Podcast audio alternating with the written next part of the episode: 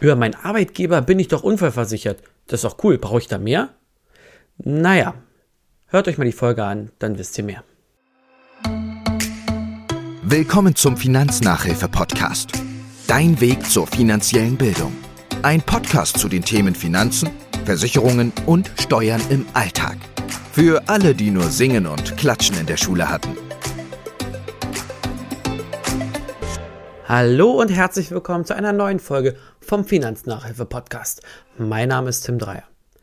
Heute soll es um die Unfallversicherung gehen. Und zwar einerseits um die gesetzliche Unfallversicherung und natürlich auch im Gegensatz um die private Unfallversicherung. Was sind die Unterschiede? Welche Vor- und Nachteile gibt es? Ich würde sagen, wir fangen aber erstmal ganz einfach mit der gesetzlichen Unfallversicherung an. Und ich würde das so gliedern, dass wir durchgehen. Wer ist denn versichert in der Unfallversicherung, in der gesetzlichen? Wann gilt der Schutz? Ne? Also wann greift die Unfallversicherung?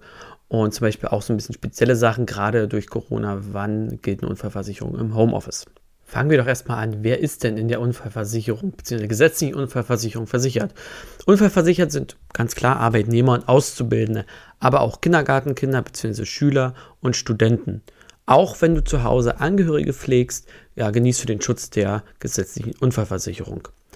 Welcher, wo zum Beispiel das nicht trifft, ist, wenn die Großeltern auf ihre Enkel aufpassen. Ähm, das wurde mal in einem Bundessozialgericht entschieden. Also da ein bisschen aufpassen. Versichert sind aber außerdem Menschen, die im Interesse der Allgemeinheit tätig sind, wie zum Beispiel Blutspender, Zeugen oder auch Ersthelfer. Ne? Wenn du bei einem Unfall Ersthelfer bist, dir passiert was, bist du auch dann über die gesetzliche Unfallversicherung versichert. Das war es im Prinzip schon. Selbstständige können sich tatsächlich sogar ähm, freiwillig versichern, ähm, ja, sofern sie in einer Firma nicht angestellt sind. Ne? Also geschäftsführende Gesellschafter natürlich dann äh, nicht, beziehungsweise sind natürlich dann über die Firma abgesichert. Äh, du als Arbeitnehmer zahlst für diesen Schutz gar nichts. Das zahlt der Arbeitgeber an die sogenannte Berufsgenossenschaft. Also du hast da keine Berührungspunkt, Berührungspunkte mit. Jetzt kommt es aber eigentlich äh, zum wichtigsten Teil. Wann gilt denn eigentlich der Schutz? Die gesetzliche Unfallversicherung tritt ein, sofern ein Unfall im Kindergarten, in der Schule, in der Universität, am Arbeitsplatz oder auf dem Weg dorthin passiert. Als Arbeitsunfall gelten natürlich dann auch äh, Betriebssport, einer Firmenfeier oder auf einer Dienstreise. Äh, Dienstreise. Ähm, was viele nicht wissen oder viele denken mal falsch, Umwege sind nicht versichert. Jein. Also versichert sind in einigen Fällen sogar die Umwege, wenn du zum Beispiel deine Kinder ähm, vor der Arbeit in den Kindergarten bringst oder mit einem Kollegen eine Fahrgemeinschaft bildest. Und ähm, dann ist dieser Umweg sozusagen auch mit versichert, ähm, aber nicht, wenn du vorher nochmal einkaufen gehst oder irgendwo einen Saunabesuch machst. Dieser Weg natürlich nicht. Wenn du dich ehrenamtlich in einem Verein zum Beispiel engagierst, ähm, dann auch bist du dort gesetzlich unfallversichert oder ähm, wenn du unentgeltlich eine arbeitnehmerähnliche Tätigkeit erbringst, also Aufgaben übernimmst, die über, üblicherweise von einem Angestellten erledigt werden. Ob es sich tatsächlich um einen Arbeitsfall handelt oder nicht, müssen tatsächlich oft Gerichte entscheiden. Ähm, denn oft sind im Einzelfall die Grenze zwischen einem Freundschaftsdienst oder einer arbeitnehmerähnlichen Tätigkeit äh, sehr fließend. Also da gibt es nicht ganz klare Abgrenzung. Ne? Im Einzelfall muss man da immer ganz pauschal drauf schauen. Grundsätzlich kann man sagen, bei Unfällen im Haushalt oder während der Freizeit, also auch, und jetzt kommt während den Arbeitspausen, der Essensaufnahme, auch dem Toilettengang, gilt die gesetzliche Unfallversicherung für dich nicht.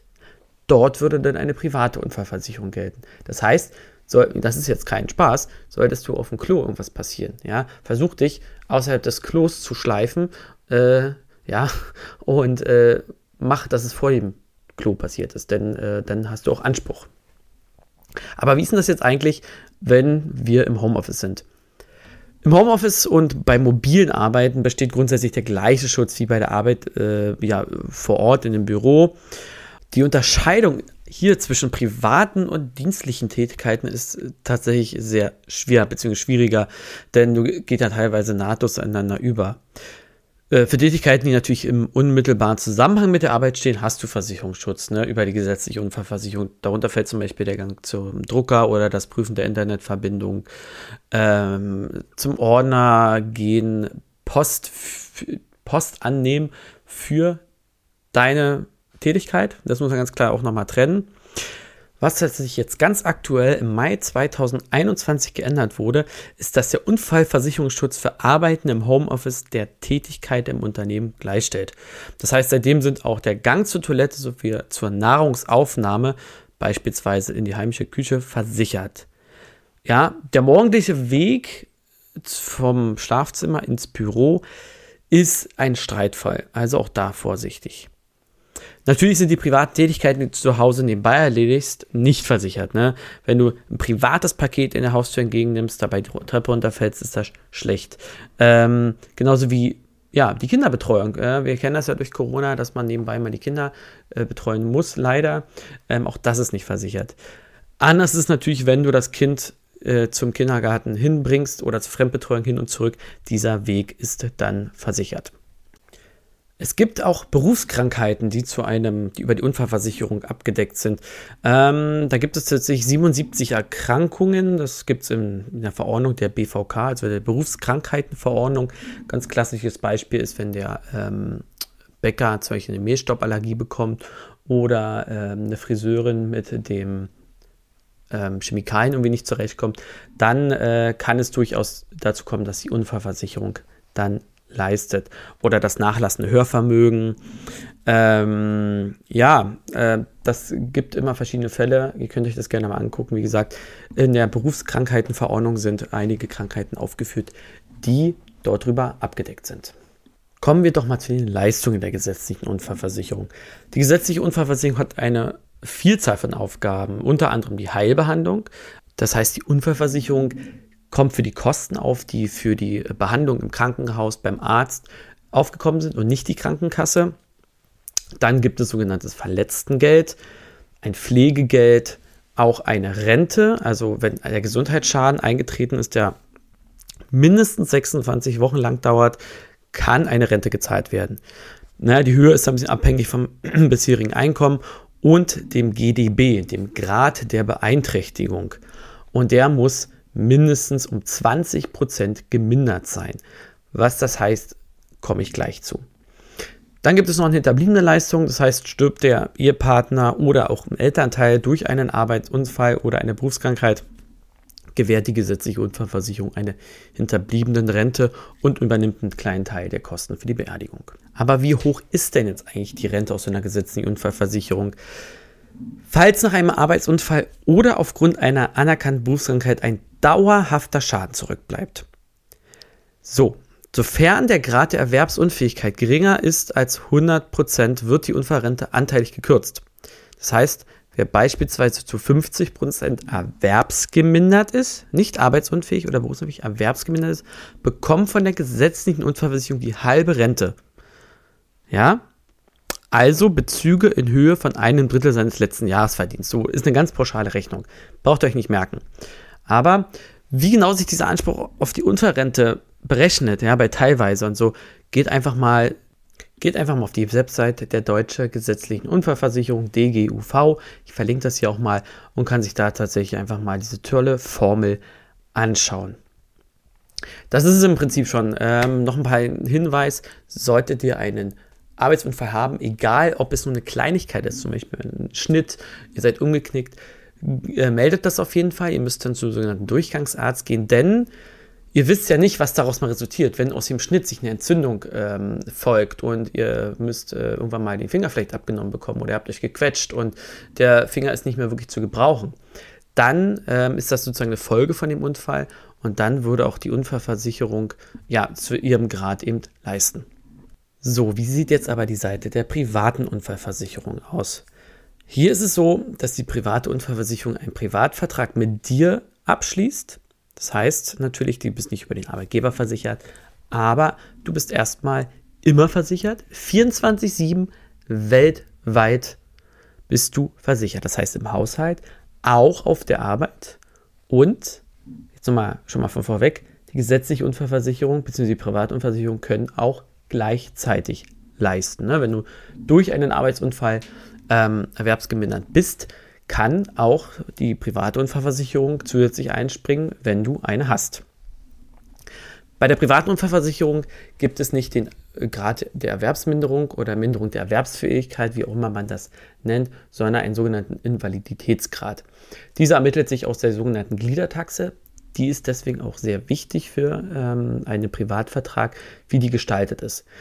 Ein ganz grobes Beispiel. Du verlierst ähm, dein Bein ab Oberschenkel und damit hast du einen Invaliditätsgrad von 50 Prozent. Das heißt, du kriegst 50 Prozent der vereinbarten Versicherungssumme, sagen wir mal 100.000 Euro, kriegst du 50 Prozent, sind 50.000 Euro einmalig. Aber räumen wir mal das Pferd von vorne auf. Wer ist denn überhaupt der, möglich für eine private Unfallversicherung? Natürlich kann sich grundsätzlich erstmal jeder in der privaten Unfallversicherung versichern. Allerdings sollte es natürlich, solltest du nicht allzu viele Sachen schon gehabt haben. Auch dann kann es sein, dass eine Unfallversicherung dich nicht annimmt, denn es werden Gesundheitsfragen gestellt. Das sind eigentlich die einzigen Voraussetzungen. Natürlich musst äh, du dann dafür Geld zahlen, kannst dir aber die Leistungen aussuchen. Eine wichtige Leistung oder einen Vertragsspektrum habe ich dir gerade schon genannt, das ist die sogenannte Gliedertaxe. Es gibt Anbieter am Markt, da kannst du die Gliedertaxe sehr individuell anpassen. Das ist wichtig, wenn du sagst, ich äh, kann, ich brauche mehr Geld, wenn ich meine Beine verliere oder auch meine Stimme oder meine Augen. Auch Grundfähigkeiten, ne, wie Aufstehen, ne, ist eine Grundfähigkeit. Oder ähm, von den Knien also aus den Knien wieder hoch. Das ist eine Grundfähigkeit. Autofahren ist eine Grundfähigkeit, wenn ich die irgendwie verloren habe. Ähm, gibt es Anbieter oder auch mittlerweile viele Anbieter, die das dann abdecken. Wann leistet diese Unfallversicherung? Ich habe schon vorher gesagt, 24-7, also rund um die Uhr, weltweit, egal wo du dich aufhältst. Das ist schon mal gut. Dann leistet sie genauso ein bisschen wie die gesetzliche Unfallversicherung nicht, wenn du einen Unfall erstmal hattest, ja, das heißt, äh, wenn du, äh, ganz klares Beispiel, du gehst Skifahren, fährst gegen Baum, brichst dir das Bein. Das ist natürlich erstmal ein Unfall, aber noch kein Leistungsfall. Weder für die gesetzliche noch für die Unfallversicherung, äh, noch für die gesetzliche noch für die private Unfallversicherung. Für die gesetzliche sowieso nicht, weil das ist halt äh, eh äh, Privatunfall. So, wenn du jetzt aber merkst, da gibt es ab sechs, acht Wochen später und oh, mein Knie oder mein Bein, das bewegt sich nicht mehr so, wie es soll oder da habe ich eine Beeinträchtigung, dann äh, könnte es tatsächlich dazu führen, dass ähm, daraus ein Leistungsfall wird, wenn du dadurch einen Invaliditätsgrad hast. Und das Schöne ist, die Unfallversicherung greift ab einem Prozent Invalidität, nicht wie bei der gesetzlichen Unfallversicherung, ähm, dass dort eben erst ab einer Minderung von 20 oder ab 20 Prozent, sondern ab einem Prozent. So, deswegen ist es auch wichtig, bin ich zum der Meinung, die Versicherungssumme, und da kommen wir zum nächsten wichtigen Punkt, die Versicherungssumme nicht zu niedrig zu setzen. Natürlich ist eine Versicherungssumme von 50.000 Euro günstiger im Beitrag. Aber viele Unfälle bzw. viele Folgen eines Unfalls sind im Bereich von 0 bis 25 Prozent Invalidität. Das heißt, du würdest, jetzt nochmal ganz klassisch, von 100.000 Euro 25 Prozent bekommen, sind 25.000 Euro. Bei 50.000 die Hälfte. Auch 25.000 Euro ist je nachdem nicht viel. Du musst, ja, mal ganz klar, wofür eine private Unfallversicherung da ist. Die ist nicht dafür, dein Einkommen auszugleichen. Ja, dafür gibt es viel bessere Produkte, sondern dich hinsichtlich der durch den Unfall erst entstandenen Ausgaben zu unterstützen. Also die Kosten, die dann zukünftig auf dich zukommen. Zum Beispiel Haus und Bau oder neues Auto, wenn du äh, auf ein behindertengerechtes Auto angewiesen bist.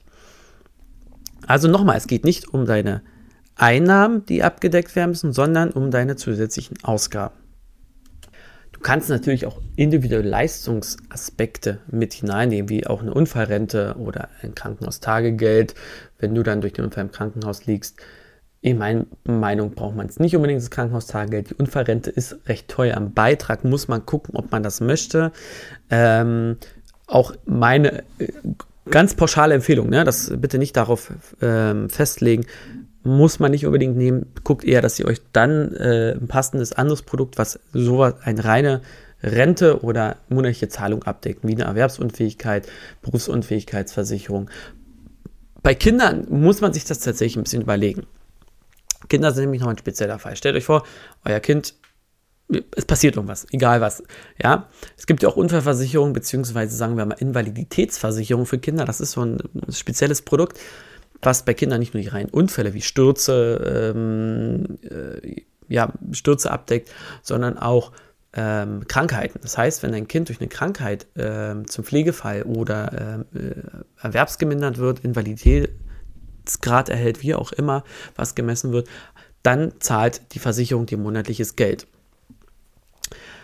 Bei der Unfallversicherung, jetzt bei einer klassischen, auch beim Kindern, guckt, dass die Versicherungssumme nicht zu niedrig ist, denn ähm, euer Kind hat noch euer ganzes Arbeitsleben vor sich. Wenn das Kind nie am Arbeitsleben teilhaben kann, dann ist es natürlich cool, wenn man entweder das Geld, was aus dieser Versicherung kommt, anlegt ähm, bis zu einem gewissen Alter oder wenn es eine Unfallrente ist oder ein Rentenprodukt ist, davon zumindest die Fixkosten decken kann. Denn äh, sonst ist das Kind wirklich immer von euch finanziell abhängig oder vom Staat oder irgendwas.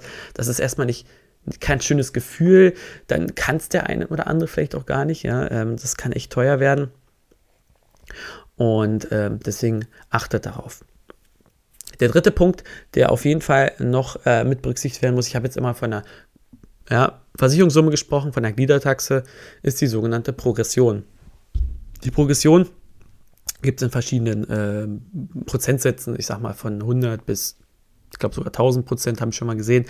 Ähm, das heißt, du bekommst progressiv zu deiner Invalidität eine höhere Versicherungssumme. Mal ganz pauschal gesagt, du hast eine ähm, Progression von 500 Prozent und du hast eine Versicherungssumme von 100.000. Das heißt, du kriegst bei 100%iger Invalidität, was unter uns echt schon eine richtig beschissene Situation ist, also dann geht es dir richtig dreckig, dann bekommst du 500% mehr. Also nicht 100.000, sondern 500.000, eine halbe Million.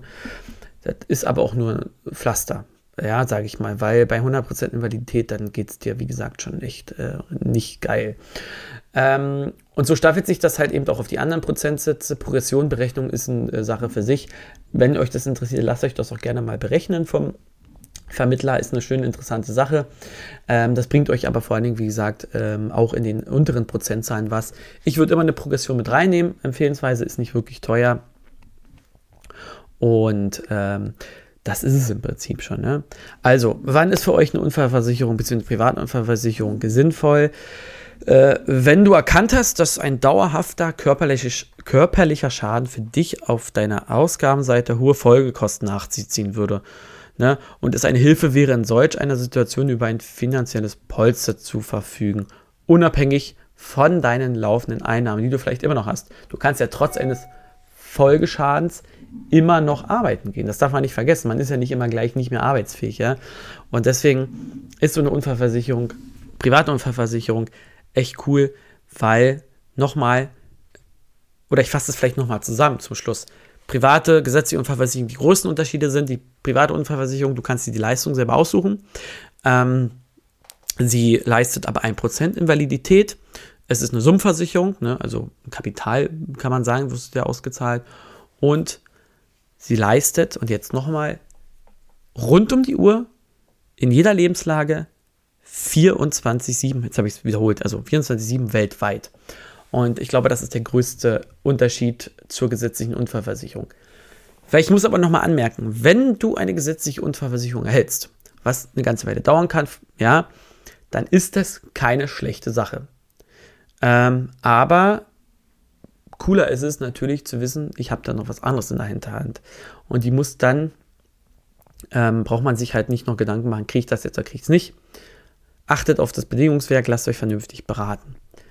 Das war es eigentlich von meiner Seite. Es gibt noch ein paar andere Dinge, die man beachten sollte beim Abschluss einer privaten Unfallversicherung.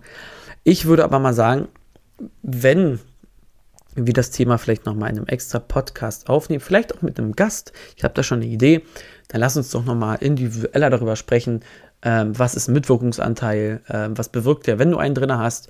Und welche Dinge sollten auf jeden Fall nicht in einer Unfallversicherung mit drin sein. Also, ich hoffe, euch hat es gefallen. Ich hoffe, ich habe das ein bisschen äh, mal nicht auseinandergerissen. Ihr wisst, ich springe immer ein bisschen hin und her. Aber natürlich hoffe ich, dass ihr was mitgenommen habt. Wünsche euch alles Gute und ciao, ciao. Hallo, ich bin's nochmal ganz kurz. Ich hoffe, ihr habt alle bis zum Schluss gehört.